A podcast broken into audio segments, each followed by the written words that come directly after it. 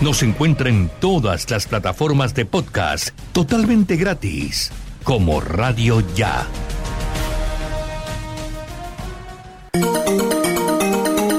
Desde Barranquilla, emite Radio Ya 1430 AM, HJPW, 5 kilovatios de potencia para el Caribe colombiano. Radio Ya 1430 AM.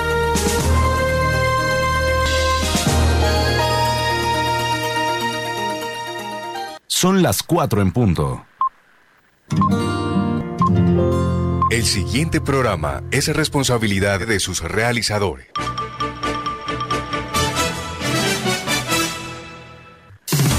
Aquí comienzan los apuntes de Alex Miranda. Una manera diferente de interpretar lo que está sucediendo, sus protagonistas y la opinión de la gente. Los apuntes de Alex Miranda, periodismo investigativo y transparente que profundiza más allá de los hechos y sus antecedentes. Los apuntes de Alex Miranda, noticias y comentarios. Bienvenidos.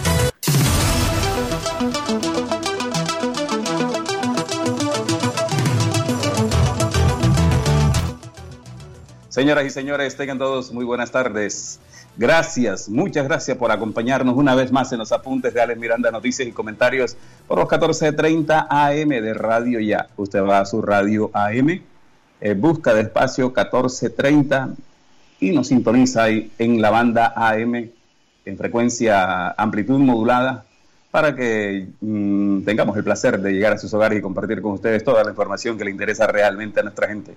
Si a ustedes lo que les gusta la tecnología, que ya no usa el radio, pues nos puede sintonizar a través del perfil del Facebook de, de Radio Ya. Ahí estamos haciendo la transmisión en directo y estamos retransmitiendo en estos momentos también a través del perfil de Alex Miranda en Facebook. Los apuntes de Alex Miranda, hoy es martes 29 de junio del 2021 don Jorge Pérez en la cabina de sonidos, allá en Radio Ya, Steven Carrillo, acá en la parte digital, en redes sociales, conectividad y enlace con Radio Ya desde el estudio B de los apuntes de Miranda. Jorge, le cuento que Steven Carrillo está, está contento hoy, está feliz. Le llegó el ingreso solidario, empezaron a pagar hoy, ya tiene los 160 barres muñecados. Me dice que usted también acá el hombre, don Jorge, bueno, qué bueno, 160 o 160, alcanza para pagar el internet, como dice él. Eso no queda para internet, eso van para la snacky. Para, ah, para el snacky. Aquí está muerto la R el hombre también. Bueno, don Jorge, noticias importantes tenemos hoy en los apuntes de Alex Miranda. Oiga, qué noticia eh, negativa, hombre. Por una deuda que asciende a 20 millones de pesos, la empresa Aire ha suspendido el servicio de energía a la estación del Cuerpo de Bomberos del municipio de Malambo. Vamos a tratar de hablar con Marlene Narváez, comandante del Cuerpo de Bomberos de Malambo, para que nos diga qué pasó. ¿Por qué esa deuda de 20 millones de pesos que deja sin servicio de energía a los bomberos de Malambo? Los bomberos de Malambo son de buenas. Si no se quedan sin teléfono, ahora se quedan sin servicio de energía. La semana pasada, el fin de semana, intentaron, intentaron, no, atracaron a tres bomberos cuando cubrían una situación en el barrio del Carmen, una poda de un árbol llegaron unos delincuentes en moto, despojaron de celulares y de todo a los bomberos y hasta se llevaron las llaves de la máquina. Y ahora les cortan la, luz. Vamos a ver si hablamos con Marlene, Marlene Narváez ahorita. Mire, el alcalde Jaime Pumarejo eh, rechaza el derribo de la escultura de Cristóbal Colón ubicada en, en la iglesia del Carmen. Ordena identificar y judicializar a quienes hayan hecho estos actos vandálicos en la ciudad. Pero mire, tenemos un audio del comandante de la Policía Metropolitana, el coronel John Freddy Sepúlveda, donde es fuerte, fuerte y contundente contra los vándalos, pícaros. Así califica el grupo de jóvenes que derribaron la estatua de Cristóbal Colón ubicada en la plaza de la Iglesia del Carmen. Son unos vándalos, unos pícaros, dice el hombre, el comandante encargado de la Policía Metropolitana, el coronel John Freddy Sepúlveda. Vamos a escucharlo ahorita. Mire, tenemos noticias eh, del orden departamental. Sigue el segundo día rendición de cuentas de la gobernadora del Atlántico. 45 eh, mil empleos recuperados de la mano de la gobernación del Atlántico, entre otras cosas, se dice allí. Vamos a escuchar a varios de los funcionarios hablando sobre su gestión en lo que va de este gobierno departamental. Tenemos noticias departamental. El, el presidente de la República, Iván Duque, y la alcaldesa de Bogotá, la señora Claudia, pues presentaron ante los medios de comunicación lo que sería la segunda fase del metro de Bogotá. Oiga, y se trataron con cariño, con respeto. Incluso Claudia los al presidente Iván Duque. me hizo acordar que por ahí leí en, un medio de comunicación que la izquierda critica a Claudia, a Claudia, la, la, alcaldesa de Bogotá, y le dicen que se está derechizando, que está caminándole a Uribe. ¿Será? Bueno, en noticias locales en Malambo, las instituciones educativas oficiales de Malambo, los colegios de Malambo regresan a la presencialidad el 15 de julio. Tenemos la voz del alcalde Ruménigue Monsalve y de la secretaria de Educación, la doctora Lilia Fernández, hablando sobre este particular. Tenemos noticia nacional también, FENALCO al fin, tras superar innumerables obstáculos, comienza el proceso de vacunación por parte de las empresas en Colombia.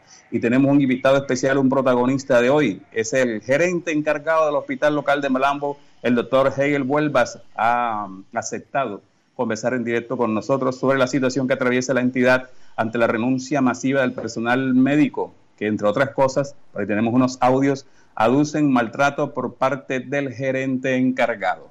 Bueno, señoras y señores, gracias por estar aquí en los apuntes de Alex Miranda, noticias y comentarios. Eh, mire, Jorge, le tengo una noticia. Ustedes, usted, Jorge, es juicioso, no sé. Mire, hay una actualización de la empresa WhatsApp, WhatsApp e infidelidad. Ojo con nueva función que trae el chat de WhatsApp. La próxima actualización de WhatsApp trae funciones que tiene pensativos a los infieles. Dentro de poco se liberará la, la actualización 2.21.14.1 de WhatsApp, la cual incluye una función que para muchas personas podría ser un duro golpe para los infieles. La opción del multidispositivo que permitirá usar WhatsApp en la versión web y desktops, la aplicación para Windows y Mac en hasta cuatro dispositivos distintos sin que el teléfono principal esté conectado al Internet. Lo puede monitorear don Jorge desde cuatro dispositivos diferentes sin que necesariamente esté conectado a Internet.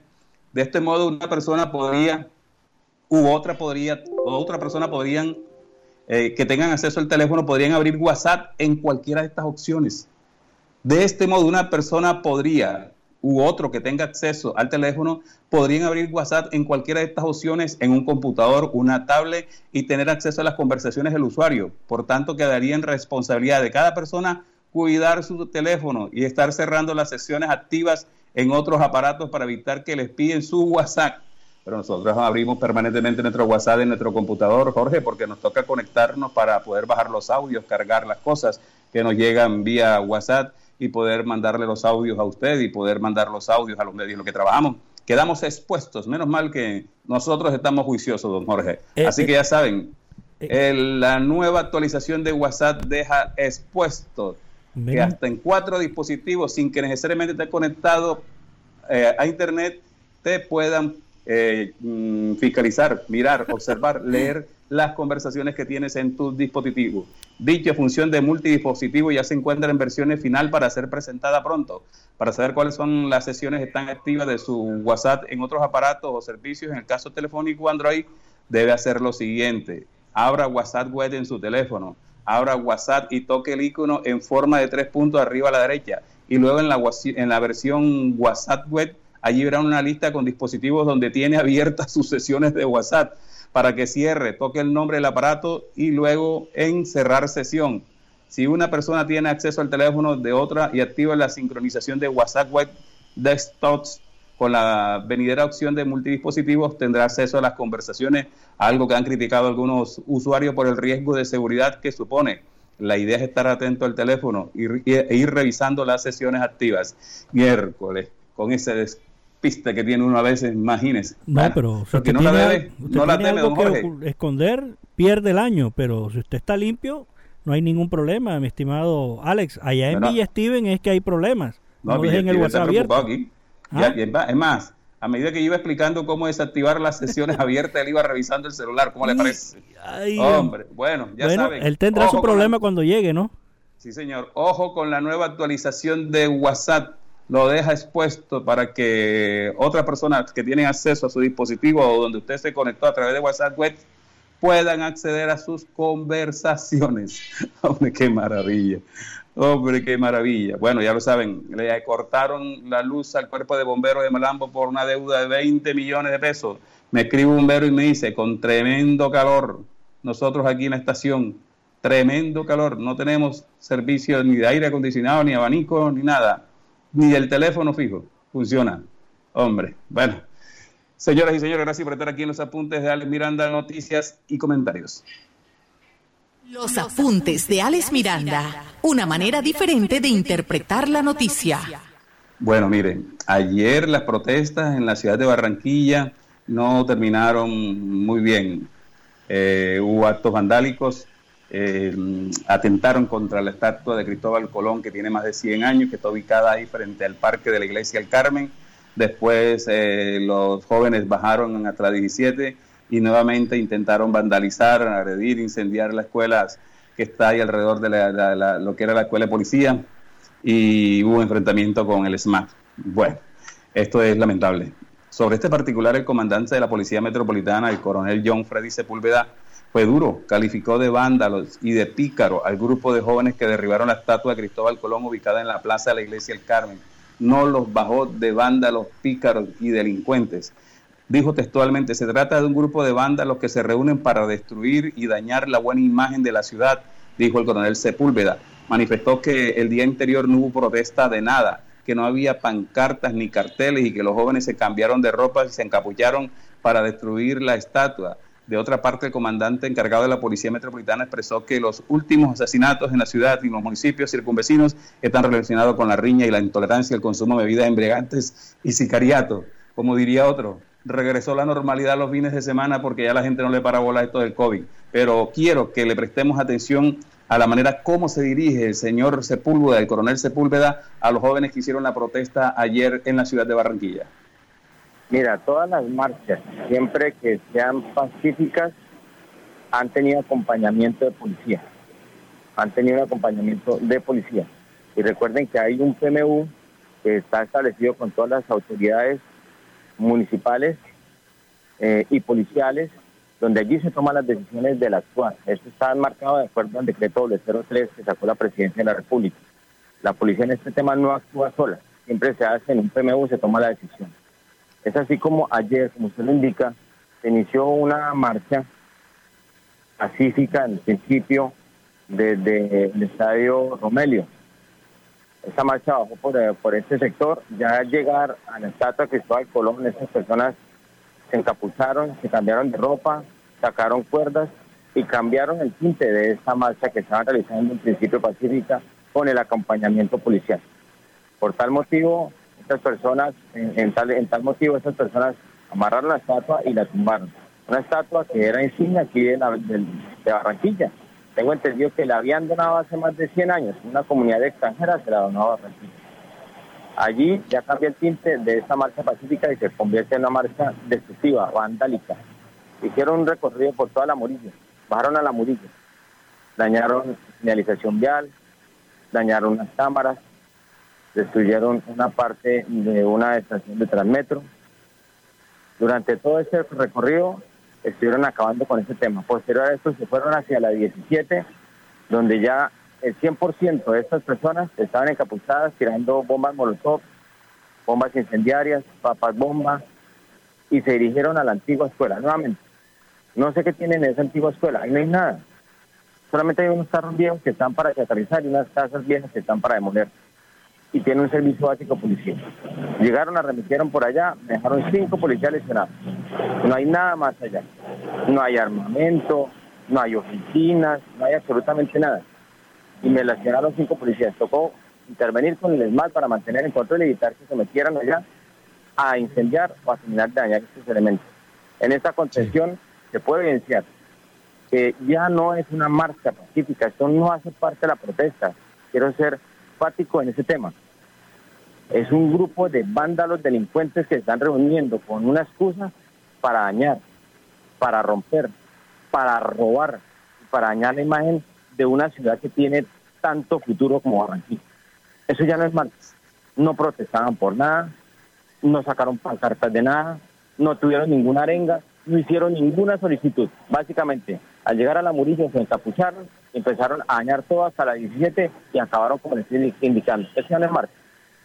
Esos son bandas, son delincuentes, son pícaros que están acabando con la, con la ciudad, con la gente de bien que necesitaba llegar, con la gente que va en los buses, en los camiones que necesitan llegar tarde a parquear en ese sector son pícaros, son bandidos básicamente.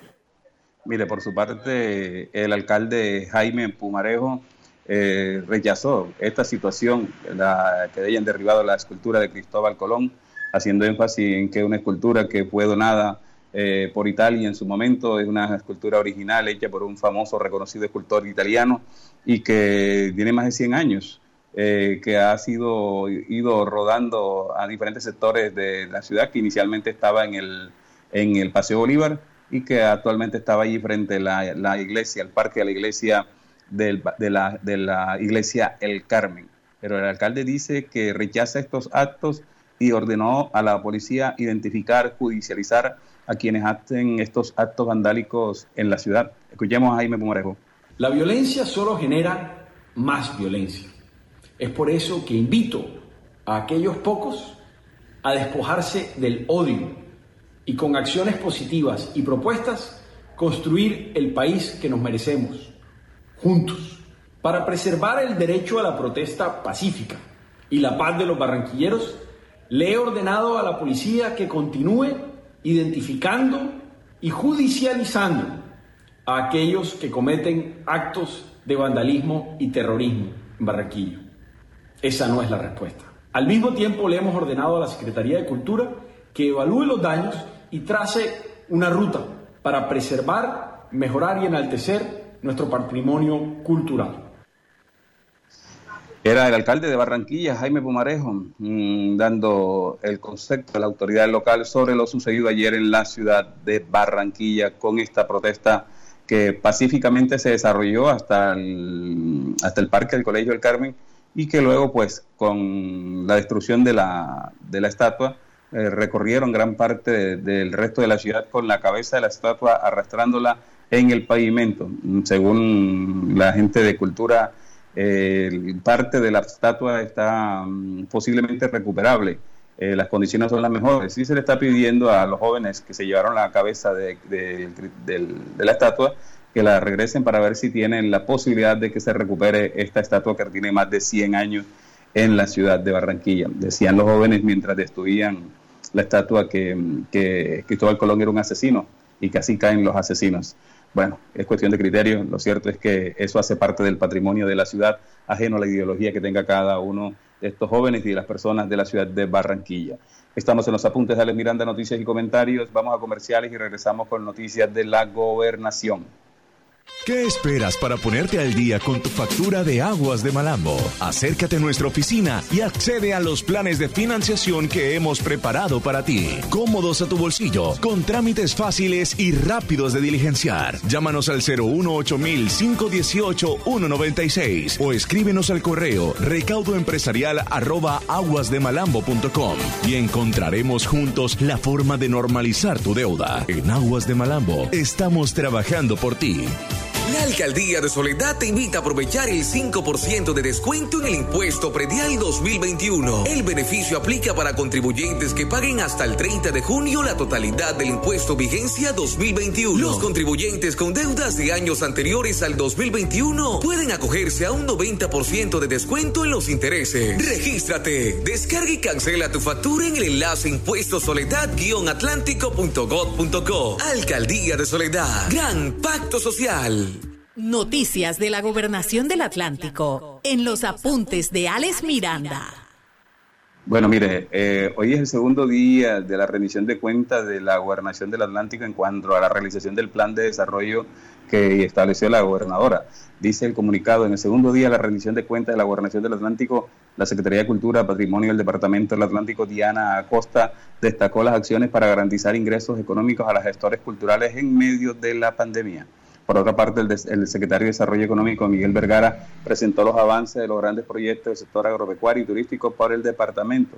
Y la Secretaría de Infraestructura, Nuri Logreira, dio a conocer el balance de las vías entregadas en el Atlántico, mientras que la directora del Tránsito del Atlántico, Susana Cadavid, se refirió al programa de mantenimiento de la red vial del departamento.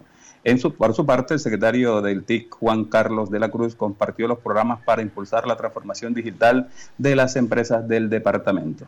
Comencemos por Diana Costa, que es la secretaria de Cultura y Patrimonio del departamento, hablando sobre las acciones para garantizar ingresos económicos a los gestores culturales en medio de la pandemia. Los principales logros fueron entender que estábamos en pandemia, que teníamos que estar aislados, pero que si estábamos aislados no podíamos estar lejos de nuestra gente. Esta fue la razón por la cual hicimos alianza con el Ministerio de las TIC, con la Universidad Autónoma del Caribe, con la Secretaría del Interior, con la Secretaría de Infraestructura, con la Secretaría de Salud para entender que teníamos que tomar medidas de bioseguridad, pero sobre todo que teníamos que llevar de Atlántico para el mundo. Hicimos un carnaval virtual, hicimos una Semana Santa virtual.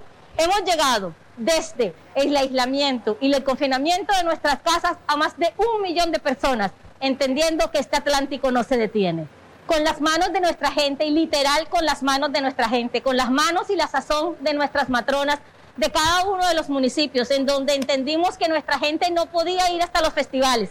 Los festivales llegaron a sus casas.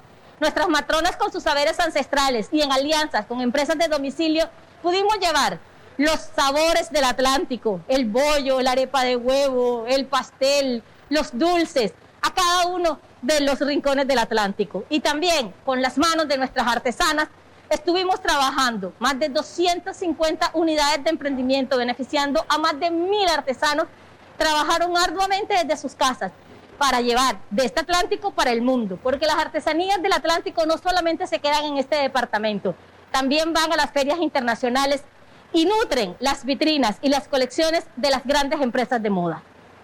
Mire, por otra parte, la directora del tránsito del Atlántico, Susana Cadaví, habló sobre el programa de mantenimiento de la red vial del departamento en esta rendición de cuentas. Para garantizar la seguridad vial de todas las personas que se desplazan por las vías del departamento del Atlántico, Tránsito del Atlántico durante el año 2020 realizó inversiones de 2.400 millones de pesos en señalización y demarcación con esto impactamos todas las vías del Departamento del Atlántico y adicionalmente 13 cabeceras municipales de diferentes municipios en el departamento. Adicionalmente, invertimos a través de un convenio con la Gobernación del Atlántico 3.600 millones de pesos en mantenimiento de la red vial secundaria y en rocería de las diferentes vías del departamento.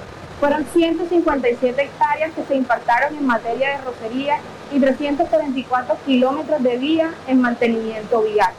Inauguramos adicionalmente la primera ciclorruta departamental con 14 kilómetros de vía en la vía que comunica Sabana Larga con el municipio de Manatí.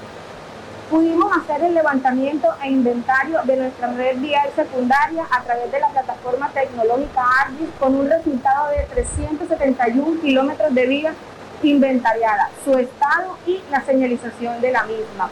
Desde el tránsito del Atlántico, con estas inversiones y entre otras que hacemos, pudimos reducir en un 34,4% los índices de accidentalidad en el año 2020 comparados con el año 2019. Por su parte, la Secretaría de Infraestructura, Nuri Logreira, con esto de las vías, se refirió al programa integral de mejoramiento de la red vial departamental. Dice ella que el propósito principal es impulsar la productividad del Atlántico, facilitar la comercialización de productos agrícolas y ganaderos de los campesinos e impulsar el turismo. Dice que mm, para mejorar la red vial eh, se propuso intervenir 27 kilómetros de vías secundarias a la fecha, la rehabilitación de 26 kilómetros que corresponde al 20 kilómetros de vía Cerrito y Bácharo empijó 5.3 kilómetros de la vía Santa Lucía, las compuertas entre los municipios de Santa Lucía y Manatí, 0.7 kilómetros en el corredor oriental del Guájaro, sector compuertas Puerto, Punta, Punta Polonia, Aguada de Pablo, entre otros, dice la secretaria de Infraestructura. Bueno, en cuanto a vía urbana, se dice que se han intervenido 10 kilómetros en el departamento y se avanza la intervención de 35 kilómetros de vías terciarias con una inversión de 28 mil millones de pesos. Son, entre otros, los balances que hacen los funcionarios en esta rendición de cuentas que serán tres días. Comenzó ayer, sigue hoy y termina mañana en la rendición de cuentas explicando la Gobernación del Atlántico cómo avanza el plan de desarrollo que estableció la gobernadora Elsa Noguera al momento de hacerse elegir por los atlanticenses. Es importante resaltar que puede hacerle seguimiento a esta rendición de cuentas a través de la red Facebook Live de la Gobernación del Atlántico todas las mañanas a partir de las 9.10 de la mañana. Estamos en los apuntes de Allen Miranda, noticias y comentarios. La Alcaldía de Soledad te invita a aprovechar el 5% de descuento en el impuesto predial 2021. El beneficio aplica para contribuyentes que paguen hasta el 30 de junio la totalidad del impuesto vigencia 2021. Los contribuyentes con deudas de años anteriores al 2021 pueden acogerse a un 90% de descuento en los intereses. Regístrate, descarga y cancela tu factura en el enlace impuestosoledad-atlántico.gov.co. Alcaldía de Soledad. Gran Pacto Social. ¿Qué esperas para ponerte al día con tu factura de aguas de Malambo? Acércate a nuestra oficina y accede a los planes de financiación que hemos preparado para ti. Cómodos a tu bolsillo, con trámites fáciles y rápidos de diligenciar. Llámanos al 018 518 196 o escríbenos al correo recaudoempresarial aguasdemalambo.com y encontraremos juntos la forma de normalizar tu deuda. En Aguas de Malambo estamos trabajando por ti. Estás escuchando los apuntes de Alex Miranda, noticias y comentarios. Tal como lo decíamos al comienzo de nuestro programa en el día de hoy, el presidente de la República, Iván Duque, y la alcaldesa de Bogotá, la autoridad Claudia, eh, hicieron la presentación ante los medios de comunicación capitalinos de lo que va a ser la segunda etapa del metro en la ciudad de Bogotá. El presidente manifestó que hay ciudades más grandes, más pequeñas que Bogotá y tienen hasta cuatro fases, cuatro líneas del metro y Bogotá, que es una ciudad grande, una cosmopolitan, eh, no tiene ni una, porque apenas está en proceso de construcción en la primera fase, pero ha manifestado que se garantizan los recursos para una segunda etapa del metro en Bogotá que la merece. Por su parte, la alcaldesa de Bogotá eh, se fue en elogios con el presidente Iván Duque, señalando que era un bogotano de pura cepa y que más nadie que él para eh, tener los intereses de que la ciudad siga adelante. Coqueteos políticos se confirma lo que dice la oposición, pues simplemente esperemos que sea un halago por la inversión que se está garantizando para seguir impulsando la construcción de las líneas de metro que tanto necesita la ciudad de Bogotá y que le garantizan un apunte bien fuerte en cuanto al desarrollo de esta gran capital que supera los 8 millones de habitantes. Escuchemos lo que dijo el presidente Iván Duque e inmediatamente la reacción de Claudia López, alcaldesa de Bogotá. Hoy estamos acá para reafirmar nuestro compromiso con Bogotá, no solamente lo que ya empieza a ser una realidad que va a ser la primera línea, sino que también dejamos proyectada aquí con la administración distrital, con la señora alcaldesa, con el señor gobernador de Cundinamarca, esta obra pensando en la Bogotá los próximos 30 y 40 años. Hoy lo decíamos con la alcaldesa, Bogotá tiene aproximadamente unos 1.700 kilómetros cuadrados. Hay ciudades de Latinoamérica con menos tamaño y que tienen cuatro líneas. Bogotá necesita empezar su primera línea y también empezar a desarrollar el proyecto de la segunda línea y por eso estamos hoy acá. Y también reafirmando nuestro compromiso con el Regiotran de Occidente, que esperamos empiece obra el año entrante, y también con los estudios de prefactibilidad del Regiotran del Norte. Así que esta es la, la Bogotá del futuro. Hoy es un gran día para Bogotá. Hoy el señor presidente Iván Duque, un bogotano de pura cepa, le deja la segunda línea del metro y la primera subterránea a Bogotá. 16 kilómetros, 11 estaciones, 2 millones y medio de bogotanos beneficiados, cuatro localidades. La segunda línea del metro empezará en la localidad de Chapinero. Tendrá su segunda estación en Barrios Unidos. Tendrá cinco estaciones en Engativá y cuatro en Suba. Y para Suba es una doble buena noticia, porque en el tramo de la antigua reserva de la LO en Suba, por debajo irá la segunda línea del metro y por encima quedará la ciudad de la educativa y del cuidado de Suba. Así que al señor presidente, muchas gracias. Hoy confirmamos el trazado, confirmamos que será subterráneo, confirmamos que ya estamos haciendo los estudios de factibilidad y que antes de que el señor presidente entregue su mandato dejaremos firmado el convenio de cofinanciación para que esta segunda línea sea una realidad para Bogotá región. Bueno, eran las palabras del el presidente de la República y la alcaldesa de Bogotá hablando sobre la inversión la proyección de la segunda fase del metro de Bogotá. Si ustedes escucharon atentamente, pues allí la conversación es muy agradable, muy tranquila. Recuerden que no hace mucho las conversaciones entre la alcaldesa de Bogotá y el presidente de la República no eran precisamente muy halagadoras, incluso por el manejo de la pandemia y por el manejo de la situación de las protestas en la ciudad de Bogotá. Ahora parece que el término se ha, se ha suavizado Estamos llamando al doctor Hegel Huelvas, le hicimos cuatro llamadas después que se comprometió a hablar con nosotros al aire y nos desvía la llamada. Queda constancia de que lo intentamos, más sin embargo nosotros tenemos un audio de una entrevista que nos dio esta mañana eh, para el medio eh, para, nos, para el medio en el que trabajamos en horas de la mañana y la vamos a pasar porque nos vamos a dejar a nuestros oyentes en expectativa, pero que dejamos quedar claro que le hemos hecho cuatro llamadas y ha desviado la llamada luego de comprometerse con nosotros. Tenemos los WhatsApp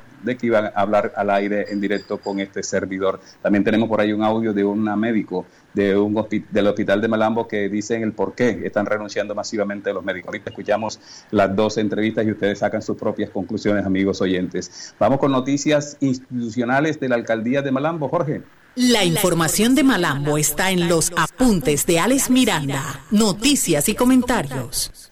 Bueno, mire, el alcalde de Malambo, Ruménigue Monsalve, resaltó que en mesa de trabajo con los rectores de las 13 escuelas o instituciones educativas públicas se estudian estrategias claves para garantizar la seguridad en el regreso de los 15.700 estudiantes de manera alternativa y de manera rotativa en estas instituciones educativas. Dice que con el fin de establecer la ruta de presencialidad en Malambo, el alcalde Roménica Monsalvi y la Secretaría de Educación Lilia Fernández se reunieron hoy martes en la mañana de hoy con los rectores de las tres instituciones educativas oficiales del municipio en la sede principal del Colegio Alberto Pumarejo. El alcalde confirmó que en dicha mesa de trabajo se destacaron estrategias claves para garantizar la seguridad en el regreso de los 15.700 estudiantes de las escuelas públicas en alternancia, de manera rotativa y dependiendo del espacio de las aulas de clases a partir, oígase bien, a partir del próximo 15 de julio. Escuchemos a Rumén Monsalve, alcalde de Malambo. Garantizar el regreso a clase es nuestra prioridad y responsabilidad. Por eso lo estamos haciendo cuidadosamente con los rectores, con los docentes, con los estudiantes. Son 15.700 estudiantes que regresarán a la alternancia rotativamente. Estamos trabajando con todos los docentes para garantizarle a estos estudiantes la seguridad, para garantizarle a su familia de que el regreso a clase va a estar seguro. También esta, esta rotación de estos estudiantes depende también del comportamiento de nosotros en los diferentes sectores de Malambo y la disminución del COVID cada día estamos trabajando también fuertemente por fortalecer las inversiones en las instituciones educativas. Son tres instituciones de las cuales se verán beneficiadas de más de 4 mil millones de pesos que estamos invirtiendo. También logramos socializar aquí la compra de mil computadores. Vamos a fortalecer la educación. Tenemos que acompañar esa entrega de las diferentes gestiones que hemos hecho de tablets y computadores para los colegios pero la vamos a acompañar con mil nuevos computadores que la administración está gestionando de recursos propios. La educación es nuestra prioridad, la educación es nuestra bandera.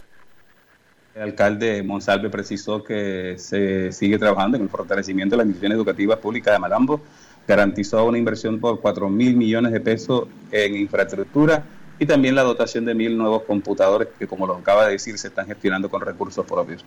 Recordemos que esos cuatro mil millones de pesos se eh, comprometieron del préstamo de los 45 mil millones de pesos que utilizó el Consejo Municipal. Esos 4 mil millones de pesos tienen que invertirse en la readecuación de las aulas escolares tal como lo estableció el Ministerio de Educación y el Ministerio de Salud para poder garantizar el regreso y la alternancia a los niños y a los jóvenes a las instituciones educativas públicas, no solo de Malambo, de todas las escuelas de Colombia. Mire, por su parte, la Secretaría de Educación, Lidia Fernández, indicó que dentro de las variables tratadas se trataron temas en materia obvio de infraestructura, varias escuelas hay que meterle mano, hay que readecuar eso, la parte de infraestructura de las escuelas, se habló de la señalización de los elementos de bioseguridad y las condiciones del plan de alimentación escolar y también sobre el transporte. Escuchemos a Lidia Fernández. Desarrollada con la presencia del señor alcalde y todos los rectores de las instituciones educativas oficiales de nuestros municipios, funcionarios de la Secretaría de Educación, abordamos las diferentes variables en concordancia con la Directiva 5 y la Resolución 777 del 2 de junio del 2021 para garantizar la presencialidad estableciendo una ruta y a partir del 15 de julio nuevamente reinicien nuestras actividades académicas en las instituciones educativas de manera presencial con nuestros estudiantes. Estamos adelantando todas las acciones en materia de infraestructura, señalización, elementos de bioseguridad, revisando las condiciones del programa de alimentación escolar y transporte y de esa manera esperar con los brazos abiertos a todos nuestros estudiantes y de esta manera seguimos trabajando conjuntamente con nuestro alcalde, el doctor Rumeni Monsalve, para convertir a Malambo en la ciudad más educada del departamento del Atlántico. Mire, por su parte, el rector de la institución educativa, Juan Domínguez Romero, del corregimiento de Caracolí, expresó que con el acompañamiento que ha tenido la administración municipal con las instituciones oficiales y los recursos que se han invertido en infraestructura, se garantiza el, retorno seguro de los estudiantes a las aulas. Dice que se desea el retorno de los estudiantes a las aulas para seguir brindándoles una educación de calidad, expresó el rector Cabrera. Pero esa cosa dice el rector, otra cosa piensan los profesores, otra cosa piensa la DEA. Cree que hay que darle las garantías totales a estudiantes, a, trabajadores y a profesores en materia de las inversiones que se deben apegar a lo establecido por el Ministerio de Educación y el Ministerio de Salud en cuanto a las obras de infraestructura de readecuación de las escuelas y en cuanto a las medidas de bioseguridad. En Malambo preocupa algo sobre esto del retorno a las clases, es el servicio de agua potable.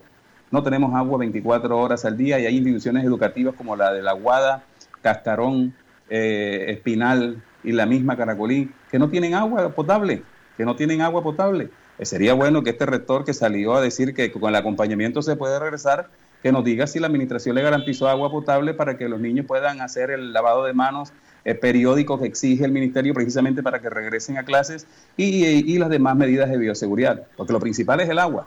Y si no hay agua en los baños. Y los baños no son readecuados para que puedan garantizar el, uso adecuado por los jóvenes, yo creo que muchos padres de familia no se atreven a mandar a sus hijos a colegio. Hay que ser más claro hay que ser más amplio, hay que demostrar, señor alcalde, a usted que le encanta mucho las cámaras, hay que demostrar con cámara en mano, con fotos, con videos, que efectivamente hay, hay las medidas necesarias, que están las garantías que se requieren en las instituciones educativas para que los niños regresen a clase. Me escriben aquí, me dice Kelly Pinto, buenas tardes, amigo Alex. El señor alcalde habla de educación y dónde está el Internet gratis para las instituciones públicas. Bueno, hay una inversión de más de 500 millones de pesos que dicen que ya está funcionando. Usted me dice aquí que en el Colegio Público el Concord ni siquiera se ha hecho realidad. Esto es puro sueño, puro sueño, dice Kelly Pinto. Oye, Kelly, ¿y el Colegio Público el Concord tiene agua potable? Y ya se hicieron las readecuaciones en la estructura, en la infraestructura de, las, de la institución para que las aulas escolares cumplan con las nuevas medidas establecidas por el ministerio. Yo le pregunto esto a los padres de familia, porque si les van a pedir que manden los hijos Ojalá y demuestren que las instituciones educativas están readecuadas. Así dice Gilberto Cabrera, rector del Colegio Juan Domingo Romero de Caracolí. Y yo le pregunto a mis oyentes en Caracolí, ¿le garantiza agua potable el señor rector, la secretaria de Educación y el alcalde como para que salga a decir esto de que ya pueden regresar? Bueno, no sé, de pronto sí, y yo no me he enterado, ¿cierto? Eh, dice institución educativa, el Concord no han arreglado nada, nada, nada. No han arreglado nada. Me dicen acá, acá otro mensajito, bueno, sí, sobre el Internet. La gente se queja del Internet. Hay unos sectores en que definitivamente eso no ha funcionado. Bueno, vamos a ver, esto del regreso al CASES está complejo. Está complejo. Hay gente como en el distrito que se han hecho inversiones y lo han demostrado. En Malambo están anunciando el regreso, pero todavía no nos han demostrado que ya las escuelas están readecuadas, que están señalizadas, que tienen las medidas de bioseguridad, que les garantizan las medidas de bioseguridad por lo que falta del año. Lo más importante, que garanticen agua permanente para que los jóvenes y los niños puedan hacer el lavado de mano reiteradamente. Seguimos. Estamos en los apuntes de Alex Miranda, noticias y comentarios. Radio Ya 1430 AM está presentando los apuntes de Alex Miranda, noticias y comentarios. ¿Qué esperas para ponerte al día con tu factura de aguas de Malambo? Acércate a nuestra oficina y accede a los planes de financiación que hemos preparado para ti. Cómodos a tu bolsillo, con trámites fáciles y rápidos de diligenciar. Llámanos al 018 518 196 o escríbenos al correo correo recaudoempresarial arroba aguasdemalambo.com y encontraremos juntos la forma de normalizar tu deuda. En Aguas de Malambo estamos trabajando por ti. La Alcaldía de Soledad te invita a aprovechar el 5% de descuento en el impuesto predial 2021. El beneficio aplica para contribuyentes que paguen hasta el 30 de junio la totalidad del impuesto vigencia 2021. Los contribuyentes con deudas de años anteriores al 2021 pueden acogerse a un 90% de descuento en los intereses. Regístrate, descarga y cancela tu factura en el enlace impuesto soledad-atlántico.gov.co. Alcaldía de Soledad. Gran Pacto Social. Estás escuchando los apuntes de Alex Miranda, noticias y comentarios por los 14:30 AM de Radio Ya. Mire, nos llega un comunicado de FENALCO y dice, tras superar innumerables obstáculos, por fin inicia en firme la vacunación por parte de empresas. 2.500.000 dosis forman parte del primer lote de vacunación. Los comerciantes se han comprometido con el proceso. Más de 600 establecimientos comerciales usarán 352.624 dosis durante esta primera fase.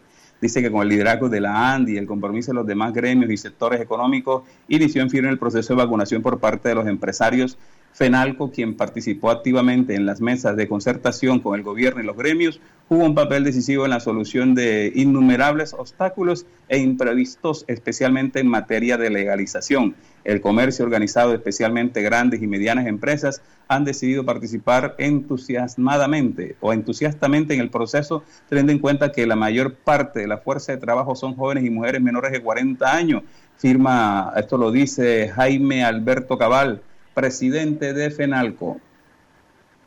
Para FENALCO es muy satisfactorio iniciar esta semana en firme con el proceso de vacunación privada. Consideramos que después de superar muchos obstáculos, sobre todo en los aspectos legales, con el gobierno nacional, este gran proyecto que hemos venido trabajando de la mano de la ANDI y otros gremios del sector privado, podemos ofrecer esta oportunidad a las empresas. Hoy, más de 600 empresas del comercio, con cerca de 330 mil dosis, están empezando a vacunar a sus empleados, especialmente aquellos menores de 40 años, que es la fuerza productiva del comercio organizado. Bueno, mire, eh, sobre el comunicado de prensa de FENALCO es importante también manifestar que en esta primera fase participarán más de 600 establecimientos comerciales con 352.624 dosis de un total de las 2.500.000 vacunas que conforman esa primera fase o este primer lote. Eh, a hoy, 28 de junio, aún hay capacidad, hay capacidad para que más empresas que están en la lista de espera, es decir, los que enviaron a FENALCO su intención de compra, puedan adquirir las vacunas en este primer lote para el sector privado y así inmunizar a sus trabajadores, que la mayoría son jóvenes y mujeres, según el comunicado de FENALCO. Estamos en los apuntes de Alex Miranda, noticias y comentarios. La información de Malambo está en los apuntes de Alex Miranda, noticias y comentarios. Hoy eh, escuchamos, conversamos eh, vía telefónica con el doctor Hegel Huelvas, el gerente del hospital local de Malambo. Hablamos esta mañana para concertar una entrevista y esta mediodía concertamos otra entrevista para este medio de comunicación, para este programa. Nos dijo que no había problema, que con mucho gusto, que él nos atendía, porque queríamos hablar sobre la problemática actual del Hospital Local Santa María Magdalena de Malambo, donde hay una renuncia masiva del personal médico eh, manifestando varias cosas. A nosotros nos llegó un comunicado de prensa del, del, personal médico del hospital y dice, el cuerpo médico del servicio de urgencias de la S Hospital Local de Malambo, Santa María Magdalena, levanta su voz de protesta frente a, a las distintas situaciones de carácter administrativo que se vienen presentando en esta entidad desde el pasado 9 de junio a través de una renuncia masiva. Los profesionales que han enfrentado en primera línea la batalla contra la pandemia del COVID-19 en el municipio de Malambo consideran que sus derechos están siendo vulnerados y que no cuentan con las garantías para seguir prestando sus servicios en esta entidad. Manifiestan que expresan su inconformismo con el manejo que hoy se le está dando al hospital. Eh, parece injusto que el personal asistencial de esta institución que ha batallado en primera línea una pandemia exponiéndose a diario por su vida, eh, nuestras familias y seres queridos están, se les esté dando un trato de migrante nos sentimos expuestos con personal de vigilancia armado, no tenemos garantías y no hay comunicación interna. Eso lo dice Raiza Vaquero, médico del área de expansión respiratoria, quien hizo una denuncia a través de un video que nosotros tenemos aquí a través de un audio para que ustedes lo escuchen. Mi nombre es Raiza Vaquero, médico general, área respiratoria de la S, Hospital Local de Malambo. Me atrevo a hacer este video porque quiero expresar mi inconformidad con el manejo que hoy se le está dando al hospital. Me parece injusto que el personal asistencial de esta institución que ha batallado en primera línea una pandemia, exponiendo a diario nuestros, la vida de nuestros familiares y nuestros seres queridos, estén dándonos un trato degradante. Encontramos que en la parte de vigilancia, hombres armados, cero comunicación interna y como si fuera poco la falta de nuestros salarios. Exigimos el regreso de nuestra gerente Amy y exigimos a los agentes de controles tomar medidas respectivas y que se dé pronta solución a esta problemática que no solo afecta al talento humano, sino también a todos nuestros pacientes. Gracias. Mire, dice la médico que le pide a las entidades de control que investiguen y ayuden a tener pronta solución a esta problemática que no solo está afectando al personal médico, sino también a todos los pacientes quienes tienen, quienes son la razón de ser del hospital, dice la médico. Dice que esta situación, los profesionales de salud, hay una profesional de salud transgénero de nombre Emma Gutiérrez. Ella denuncia que ha sido víctima de discriminaciones por su condición sexual por parte del gerente encargado, el doctor Hegel Huelvas, con quien íbamos a conversar en, la tarde de hoy, pero no, no respondió a nuestras llamadas, desafortunadamente, después de haber confirmado que iba a estar con nosotros. Pero como dicen por ahí, pues eh, más vale pájaro hermano que ciento volando. Nosotros acudimos a una entrevista que nos dio esta mañana el señor Hegel Huelvas. Allí en esa entrevista esta mañana para otro medio de comunicación, el gerente Hegel Huelvas asegura que a pesar de la renuncia de algunos médicos, él dice que sí se presta de servicios sin inconvenientes en la urgencia del hospital local. A pesar del saboteo, dice él, de la exgerente Amy Camargo, el hospital presta sus servicios sin ningún problema, dice el funcionario. El doctor Huelvas reveló que el pasado sábado los seis médicos de urgencia se incapacitaron, lo que obligó a su reemplazo de manera inmediata. Dice que la exfuncionaria Amy Camargo nunca entregó en forma en forma eh, formal todo lo relacionado con la entrega del hospital, del cargo, y ahora viene presionándose para que le bloqueen las cuentas bancarias al centro asistencial y no se pueda cumplir con los pagos a los empleados y proveedores. Escuchemos lo que nos dijo esta mañana el señor Hegel Huelvas. En este momento eh, se está prestando el servicio de urgencia médica en el hospital de Malambo. Ese servicio, si bien es cierto, algunos médicos han renunciado, esa, esa atención no se ha afectado de ninguna manera el hospital está funcionando perfectamente en la parte asistencial. El servicio de urgencia trabaja con tres médicos eh, en el día, tres médicos en la noche. En este momento están los tres médicos que deben prestar el servicio y en la noche también se garantizan los tres médicos que deben prestar el servicio. Independiente que algunos médicos hayan renunciado, el servicio no está afectado. El día sábado, tengo que aclarar, tres médicos se incapacitaron de manera simultánea en el día tres médicos se incapacitaron de manera simultánea en la noche. Sin embargo, eh, de manera oportuna hicimos una contingencia y pudimos reemplazar a esos médicos en el servicio el día sábado. Ese es el resultado de un saboteo que la ex gerente ha pretendido generar al interior de la institución, como otros hechos también que también hay que denunciar, como eh, el saboteo al sistema informático, al sistema contable, al sistema internet, eh, esta señora no solamente ha generado ese saboteo eh, en algunos procesos institucionales, sino que ha llevado ese saboteo incluso a crear confusiones en los bancos para que los bancos generen bloqueo de las cuentas bancarias, situación que ya en el día de hoy se va a resolver. Tengo que aclarar que el día 9, cuando yo soy encargado de la gerencia y entro a la institución a notificarle a mis superiores jerárquicos de mi nueva condición, al interior de la institución se produce una captura de manera por unos funcionarios, funcionarios no, unos contratistas de vía de, por vía de hecho eh, capturaron las instalaciones administrativas. No dejaron ingresar a nadie, tuvimos que hacer una diligencia con la personería, con inspección de policía, eh, con acompañamiento del coronel de, la policía departamental. Entonces, eh, cuando ingresamos, en esa diligencia que duró casi 24 horas, pudimos observar que por las puertas traseras un vehículo sacó unas cajas que nosotros consideramos son archivos y elementos eh, valiosos para la institución. Entonces, como vivimos dos días de zozobra eh, en, una, en, una, en un atrapamiento de las áreas administrativas por funcionarios contratistas, nos vimos la necesidad para salvaguardar y resguardar los bienes de institución de manera urgente, contratar una vigilancia privada para que pudiese resguardar las áreas administrativas del hospital local de Malamo. Ahora mismo lo que hay, los hombres armados de los que se hacen mención, son vigilantes de una empresa de vigilancia debidamente constituida. Yo respondo por los funcionarios armados que están actualmente en el área administrativa. No respondo, no sabría decirle ni por qué decirle de señalamiento de personas armadas fuera de la institución, al interior de la institución, hecho que habría que probar si realmente eso es así como lo están afirmando. Yo respondo por una empresa de vigilancia debidamente constituida, legalmente constituida, que está prestando el servicio de vigilancia y custodiando los bienes de la institución en el área administrativa. ¿Por qué? Porque se observó en el proceso de ingreso a, las áreas administrativas que no fue fácil. En ese día se evidenció un vehículo que sustrajo cajas por la puerta trasera.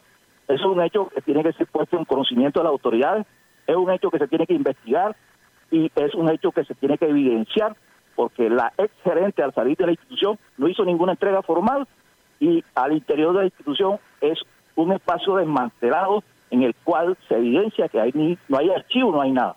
Entonces, eso nos obliga a salvaguardar los bienes de la institución. Por eso hay una empresa de, por eso hay una empresa de vigilancia prestando el servicio en el área administrativa. Las empresas de vigilancia, si usted observa, ellos en su prestación del servicio tienen supervisores que llegan a hacer observaciones eh, respecto a, los contratos que tienen con la institución y esos esa presencia de supervisores que son propios de la empresa, yo no los podría ver como eh, elementos eh, sospechosos. Yo tengo que aclararle a la comunidad, no solamente a la comunidad, sino a los contratistas. Y a la fecha yo no le he pagado a los contratistas. Eran, aparte de la entrevista esta mañana del doctor Hegel, vuelvas. Bueno, eh, las cuentas estaban bloqueadas porque había un orden judicial de por medio. Ese es el porqué de las cuentas bloqueadas, porque consultamos eso con conocedores de la situación. Al levantarse la medida cautelar, automáticamente se liberan las cuentas y ya el doctor Hegel Huelva y su equipo administrativo entrarán a organizar las cosas para pagarle al personal médico. Lo cierto es que las acusaciones de maltrato son bastante reiterantes. Nos están mandando más videos, más audios de otros médicos que dicen el por qué eh, salen del hospital por los señalamientos y por las represalias del gerente encargado contra el personal, el personal médico contratado. Es importante dejar claro a la audiencia que el doctor Hegel Vuelvas es médico de planta del hospital local de Malambo, o sea, pertenece a la nómina del hospital local de Malambo y que está en calidad encargado mientras se resuelve esta situación jurídica. Me imagino que más adelante, si lo permite todo este proceso, el alcalde estaría nombrando a un gerente titular. Yo les dije hace 15 días aproximadamente que me habían manifestado que el gerente que iba a nombrar el señor Rumériga Monsalve era una mujer y que tenía experiencia en el manejo de, gerenciar hospitales, pero en el departamento del Magdalena. Alguien me dijo que la persona, al parecer, presuntamente, que vendría para el Hospital Local de Malambo en calidad de gerente titular nombrado por el alcalde Romeriga Monsalva en reemplazo de Amy Camargo, si gana, si supera estos escollos jurídicos que tiene, sería una reconocida médico con experiencia administrativa, pero en el municipio de Pibijay, Magdalena, que de allá vendría la gerente que se encargaría directamente de asumir el control del hospital local una vez se superen todos los escollos jurídicos que hay, pero eso es una presunción. Por ahora lo cierto es que esta mañana habló el, abogado de la doctora Amy Camargo Molina y manifestó que ellos van a apelar la decisión del, juez de tutela del municipio de Malambo. Esto pasa ahora al circuito de, de soledad, como dijo ayer la doctora, la doctora eh, Patricia, ¿cómo que es? Eh, Mildred Patricia, eh, en entrevista con este medio de comunicación, y de ahí seguramente al Tribunal Contencioso Administrativo, mejor dicho. En todo este proceso, menos de cuatro meses no se va a llevar. En menos de cuatro meses no vamos a tener claridad. Y aunque hay una claridad, seguramente la parte afectada va a ir a una instancia superior, que es el Consejo de Estado, si no me equivoco, que me dijo la doctora Mildred Muñoz, y esto va para largo. ¿Sabe qué le preocupa a uno? El servicio ¿Sabe qué le preocupa a uno? El usuario. Aquí ni el alcalde, ni el gerente encargado, yo no sé si la gerente titular han pensado en esta situación.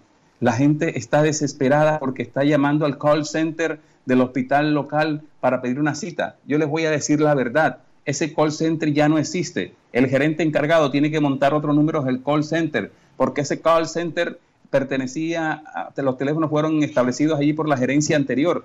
Lo obvio, al salir la gerencia anterior, se salen los números telefónicos del call center.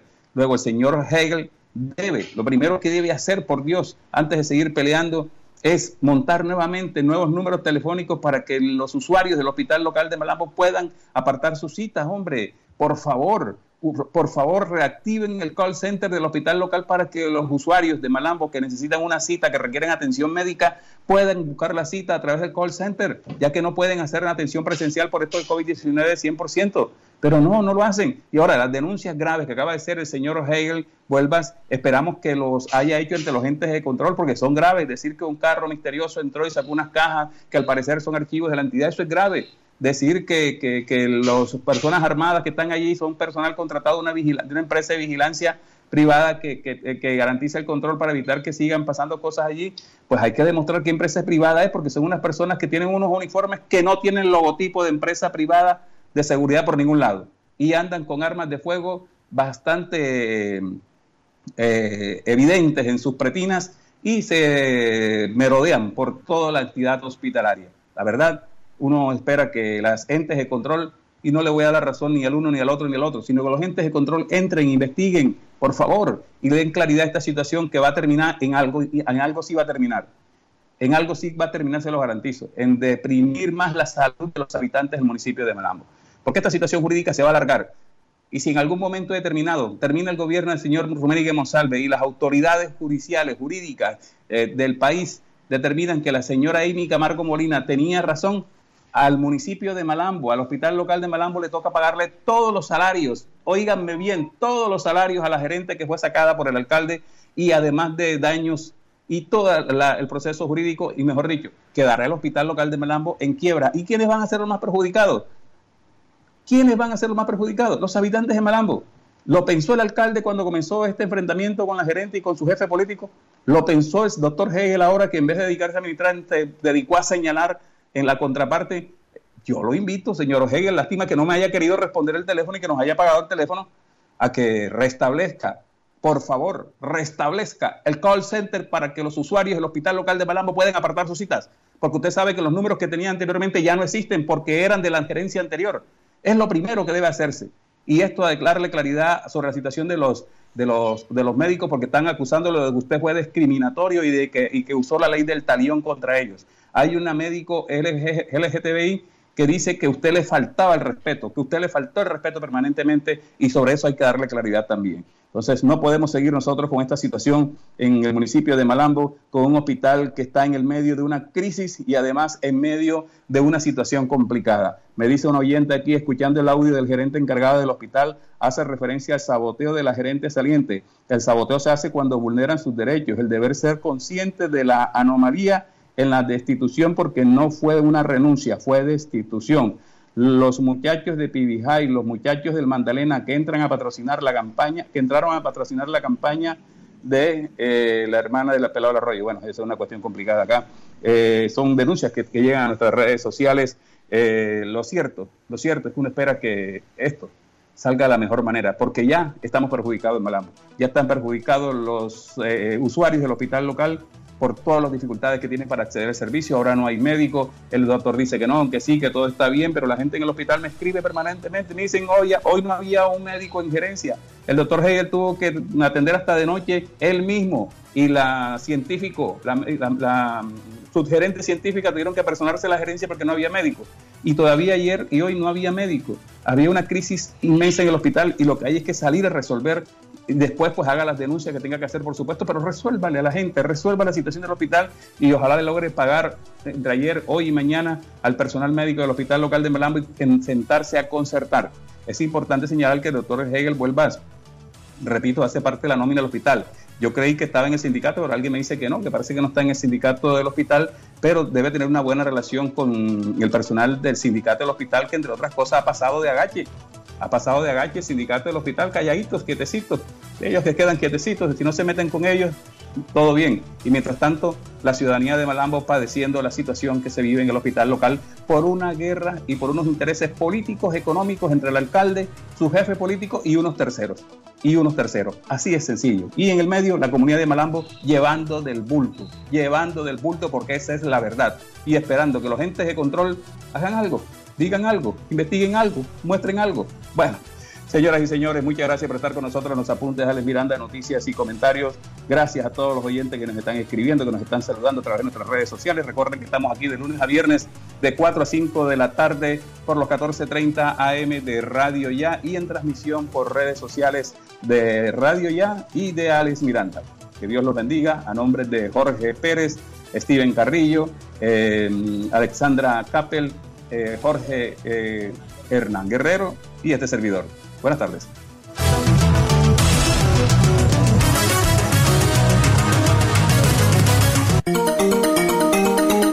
Desde Barranquilla, emite Radio Ya, 1430 AM. HJ